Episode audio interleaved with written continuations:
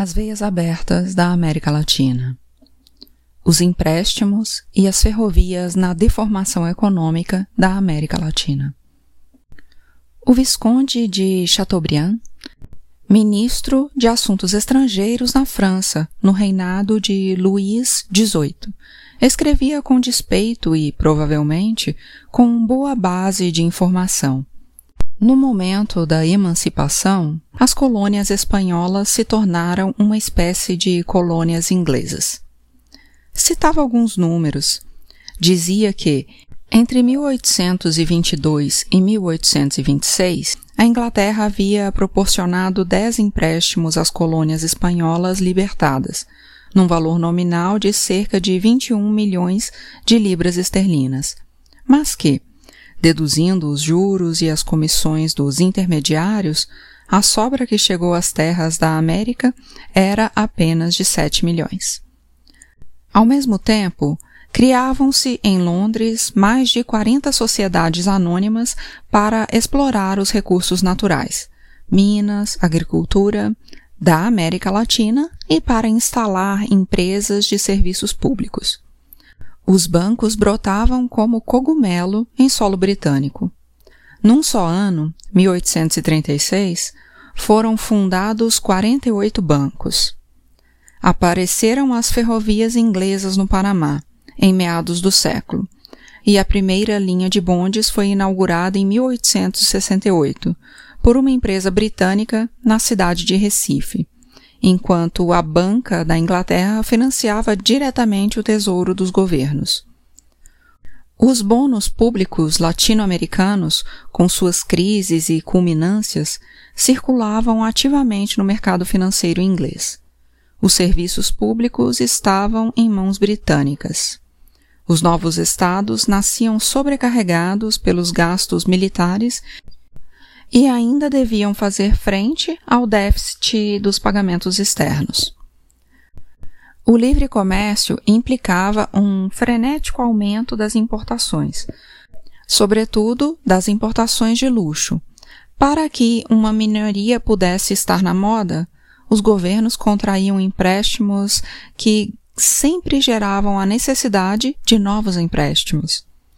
Os países hipotecavam de antemão seus destinos, alienavam a liberdade econômica e a soberania política. O mesmo processo ocorria, e segue ocorrendo ainda hoje, embora os credores sejam outros e outros também os mecanismos, em toda a América Latina, com exceção aniquilada do Paraguai. O financiamento externo tornava-se como a morfina, imprescindível. Abriam-se buracos para tapar buracos. A deterioração dos termos comerciais de intercâmbio não é tampouco um fenômeno exclusivo de nossos dias. Segundo Celso Furtado, os preços das exportações brasileiras entre 1821 e 1830 e entre 1841 e 1850 baixaram quase a metade, enquanto os preços das importações estrangeiras permaneciam estáveis. As vulneráveis economias latino-americanas compensavam a queda com empréstimos. As finanças desses jovens estados, escreveu Schnerb, não estão saneadas. É preciso recorrer à inflação que produz a depreciação da moeda e aos empréstimos onerosos. A história dessas repúblicas, de certo modo, é a história de suas obrigações econômicas contraídas com o absorvente mundo das finanças europeias. As bancarrotas, as suspensões de pagamentos e o refinanciamento desesperados, de fato, eram frequentes. As libras esterlinas escorriam como água entre os dedos da mão aberta do empréstimo de um milhão de libras acordado pelo governo de Buenos Aires em 1824 com a casa Baring Brothers, a Argentina recebeu apenas 750 mil, e não em ouro, como rezava o contrato, mas em papéis. O empréstimo constituiu no envio de ordens de pagamento aos comerciantes ingleses estabelecidos em Buenos Aires, e eles não dispunham de ouro para entregar ao país, pois sua missão era justamente remeter a Londres todo o metal precioso que lhes caísse diante dos olhos. Foram recebidas letras, portanto, mas foi preciso pagar, claro está, em ouro reluzente. Quase no princípio do século XX, a Argentina cancelou essa dívida, que havia aumentado ao longo de sucessivos refinanciamentos para 4 milhões de libras. A província de Buenos Aires ficava hipotecada em sua totalidade. Todas as suas rendas, todas as suas terras públicas, como garantia do pagamento. Dizia o ministro da Fazenda, na época em que o empréstimo foi contratado. Não estamos em condições de tomar uma atitude contra o comércio estrangeiro, especialmente o inglês, pois, atrelados como estamos a grandes dívidas com essa nação, estaríamos expostos a um rompimento que nos causaria grandes males. A utilização da dívida como instrumento de chantagem, como se vê, não é uma intervenção norte-americana recente. As operações agiotistas encarceravam os países livres.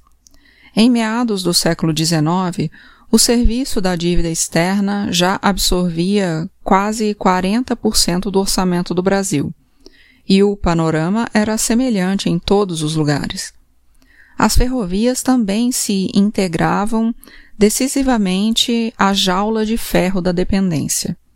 Estenderam a influência imperialista já em plena época do capitalismo dos monopólios, até as retaguardas das economias coloniais.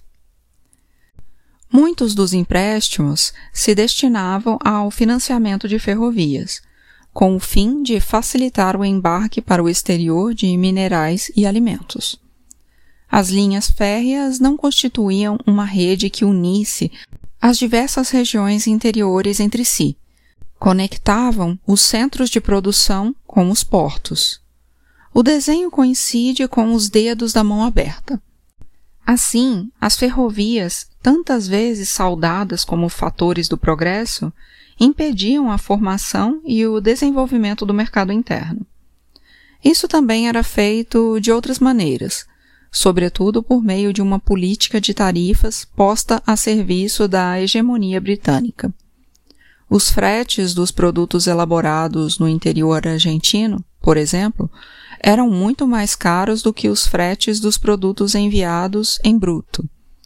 As tarifas ferroviárias pareciam uma maldição, inviabilizando a fabricação de cigarros nas comarcas do tabaco, fiar ou tecer nos centros larígenos, ou trabalhar a madeira em zonas florestosas.